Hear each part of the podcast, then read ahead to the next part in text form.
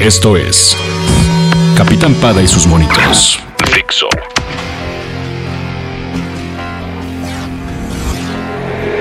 Es difícil hablar de tantos superhéroes. Hay tantas opciones distintas y sin saber a cuál prestarle más atención.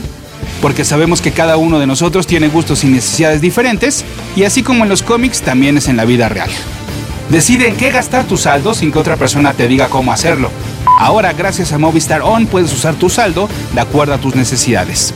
Quizá requieres hacer más llamadas o a lo mejor lo tuyo son los mensajes. O puede ser que te la pases conectado a la red. Con Movistar On decides cómo usar tu saldo. Puedes escoger los programas prediseñados y cambiarlos cuantas veces quieras. Tú tienes el control. Visita movistaron.com y conoce más de un plan en el que tú decides el camino.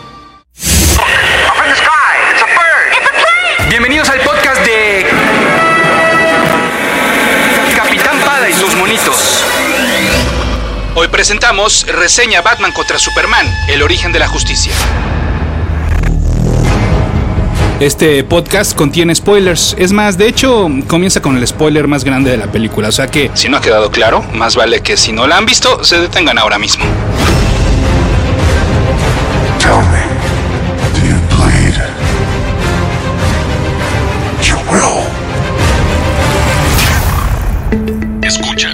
Escuchas. Un podcast de Dixo. Escuchas a Capitán Pada y sus monitos. Capitán Pada y sus monitos. Cómics y fantasía con Héctor Padilla. Por Dixo. La productora de podcast más importante en habla hispana. Mi correo electrónico es el mail de pada.dixo.com. Esto es todo seguidito, el mail de pada.dixo.com. Y mi Twitter es arroba ese auto para que ustedes sigan a ese auto.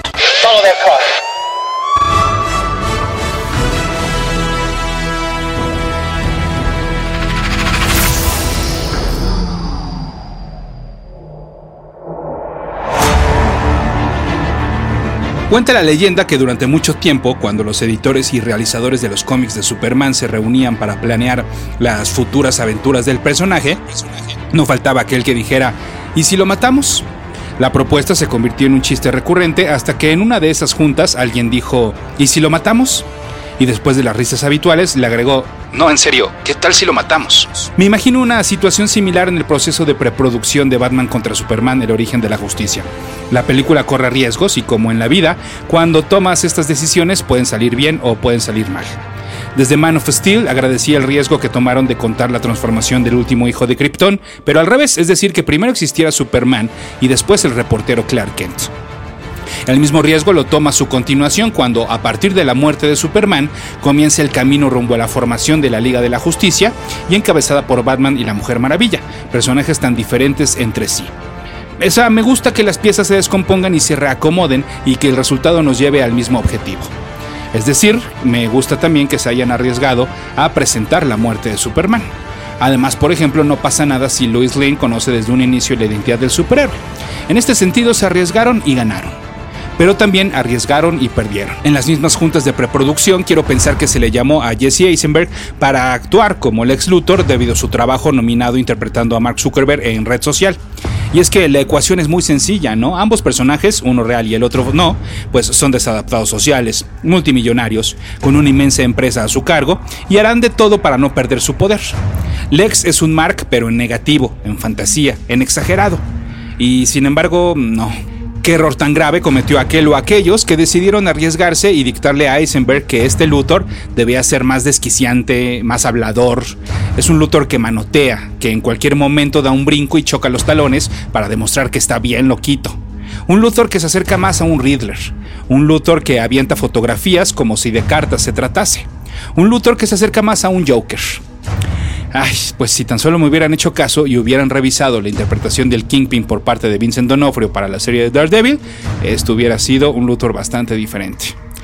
Además, soy alguien que a lo mucho ha dedicado unos 40 minutos en total a pedazos de la serie Smallville, por lo que entonces no puedo emitir una opinión sobre el actor Michael Rosenbaum, interpretando pues obviamente al villano. Sin embargo, lo que sí sé, pues es que me parece tristísimo que después de tantos intentos no tengamos aún a un buen Lex Luthor en el cine. Y hablando de malinterpretaciones, pues yo no sé si este Alfred es más un Lucius Fox. Es más, no sé si este Alfred me sale sobrando en la película.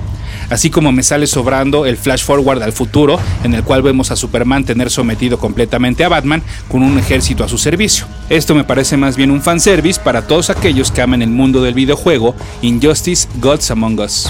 Con el que no puedo decidirme todavía es con Batman, interpretando eh, perdón, interpretado por Ben Affleck, y con Bruce Wayne, interpretado por Ben Affleck. En el caso del segundo, a veces me gusta, a veces no. A veces él mismo se olvida del personaje y no lo tiene amarrado del todo. En el caso del primero, tengo la sensación de que fue casteado para interpretar al Batman de la armadura, donde sí se le ve cómodo y se ve espectacular, y no al Batman del traje gris, donde se siente lento y con movimientos demasiado estudiados, demasiado coreografiados. En el caso de Henry Cavill partamos del punto de que a mí sí me gustó en su mayoría Man of Steel, y en parte porque este actor no lo hizo mal. Los errores y sinsabores que puede llegar a tener la película no son su culpa y son nuevamente riesgos que se cometieron y que no pegaron. Para Batman vs. Superman lo veo establecido, lo veo jugando más con una gama de emociones tanto cuando se encuentra como Clark Kent como en su papel del hombre de acero. Y sí, pues si la escena de su muerte se siente real, se siente fresca e impacta, pues entonces quiero suponer que lo está haciendo bien. Y es que no, a pesar de lo que varios dicen que la simple aparición de Doomsday en esta película significaba por ende la muerte de Superman, la verdad es que yo no la veía venir. Yo no imaginé que iban a tomar ese riesgo. Se les debe aplaudir a la cinta que, pues a pesar de que parecía que estaba revelando todas las sorpresas, cuando en uno de los avances, pues inclusive hasta nos mostró a este monstruo, pues todavía tenía algunas eh, sorpresas más reservadas. Eso sí, así como en aquel avance, Doomsday no mejoró y desafortunadamente no pasó de ser un chicloso, pues muy poco creíble.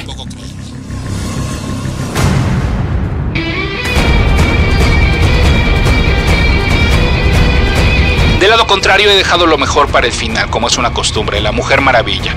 El juicio es adelantado porque en realidad vimos poco del personaje, pero eso sí, en lo que sí la vimos me parece que se lució. Verla usar el lazo de la verdad es uno de los grandes momentos de la cinta.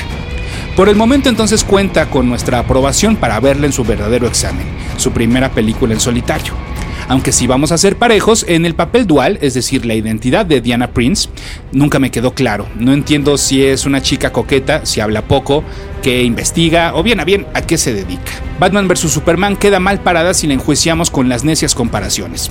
Que si esta versión está muy alejada del Caballero Nocturno de la trilogía de Nolan, bueno, pues claro, es que no podrían convivir en el mismo universo. Yo prefiero verla desde otro punto de vista.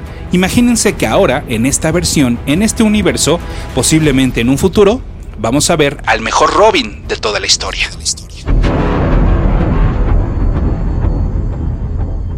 Batman vs. Superman, El origen de la justicia es una película que te va a recompensar por tu paciencia, porque el proceso que debemos de aguantar para ver cómo se van a unir todas esas piezas es pesado. Pero una vez que convergen es más digerible y toma riesgos, y a veces triunfa y a veces no a veces caen clichés baratos, como pues de que el motivo por el cual terminan por enfrentarse los dos héroes principales es por un chantaje estúpido en el cual la madre de Kent está secuestrada y Superman pues se siente tan inútil como para uno no resolverlo él mismo a super velocidad o, o, haciendo una combinación de todos sus superpoderes o dos pues por qué no le pide ayuda a Batman, ¿no? Y bueno, obviamente pues que la resolución de este conflicto sea que coinciden los nombres de las dos madres también me parece un poco tonto. Esta película a veces nos sorprende y nos emociona y con tres archivos en una computadora nos abrieron un nuevo universo desde la insinuación de The Flash hasta el vistazo al origen de Cyborg, pasando por la presentación frontal de Aquaman. Así, de esta manera, nosotros les decimos a ellos, estamos listos y que venga el nuevo universo. En este sentido, Batman vs. Superman se convierte en la pieza que le abre la puerta al universo cinematográfico de DC Comics. Es, considerando dicha importancia, yo creo que el equivalente a Iron Man 2 del universo cinematográfico de Marvel Comics, insisto, en la importancia y en que por fin dice aquí está y vamos hacia adelante. Y dicho todo esto, aún así hay quienes cometen el error de dudar si ir a verla o no. Capitán Pada y sus monitos. Y así como en otras ocasiones, pues en versión exclusiva para el podcast, es decir, que no lo voy a meter en la versión por escrito de la reseña que también aparecerá aquí en Dixo, aquí vienen los easter eggs de Batman contra Superman, el origen de la justicia.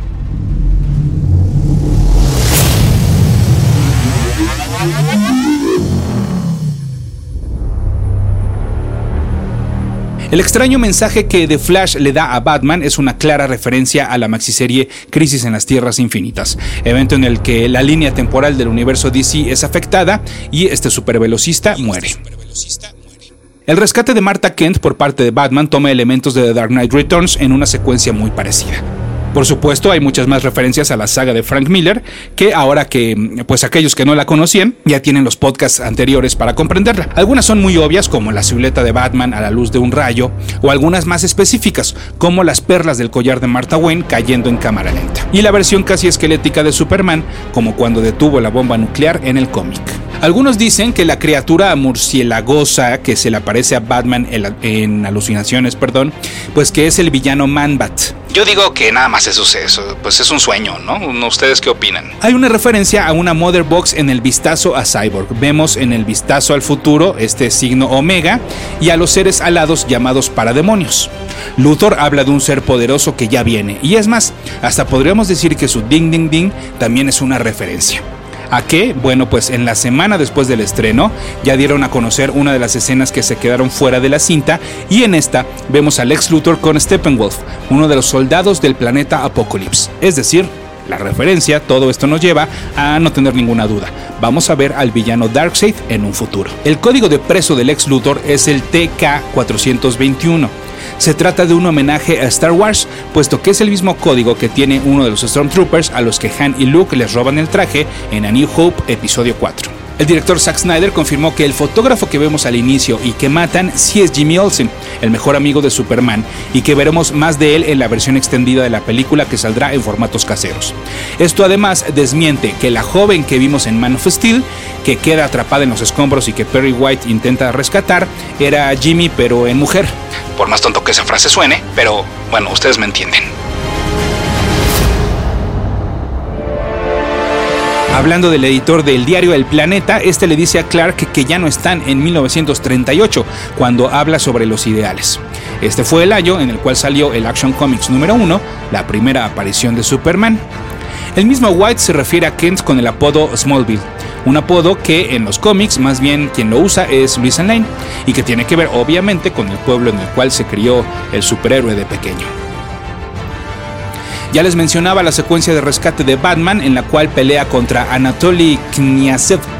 Ese es el verdadero nombre de un villano del hombre murciélago llamado la Caje Bestia. Sí, uno de los villanos con uno de los mejores nombres de toda la historia.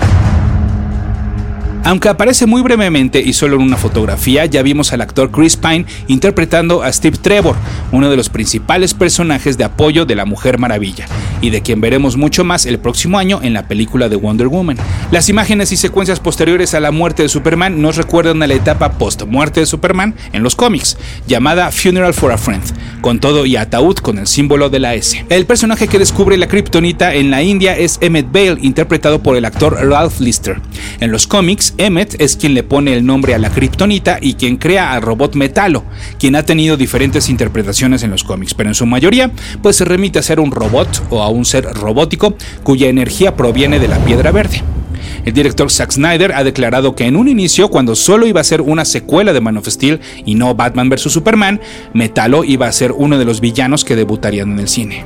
La asistente del ex Luthor, Mercy Graves, interpretada por la actriz Tao Okamoto, apareció primero en la serie animada de Superman de 1996. También salió en la película animada Superman Doomsday, en la cual es asesinada por su jefe. Hablando de villanos, además de la referencia que ya conocíamos de Joker, es decir, el traje de Robin todo pintarrajeado, en la visión del futuro apocalíptico, la pistola de Batman trae pegada una tarjeta de comodín. La voz del presidente de Estados Unidos corresponde al actor Patrick Wilson y Thomas Wayne es interpretado por Jeffrey Dean Morgan. ¿Quiénes? Bueno, pues Night Owl y The Comedian, respectivamente, en la película The Watchmen, dirigida por el mismo Zack Snyder. Por si fuera poco, Martha Wayne es interpretada por Lauren Cohan, y en la serie de televisión The Walking Dead, Morgan es Negan y Lauren es Maggie. Y la relación entre estos dos personajes es muy importante.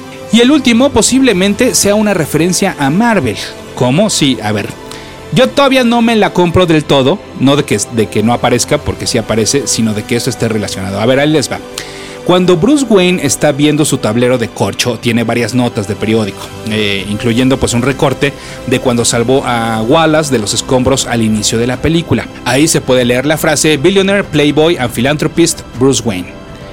Y esto se parece mucho a aquella frase que Tony Stark dice en Avengers al referirse a sí mismo como Genius, Billionaire, Playboy, Philanthropist. ¿Qué dicen? ¿Aplica este easter egg? ¿Se cuenta o no?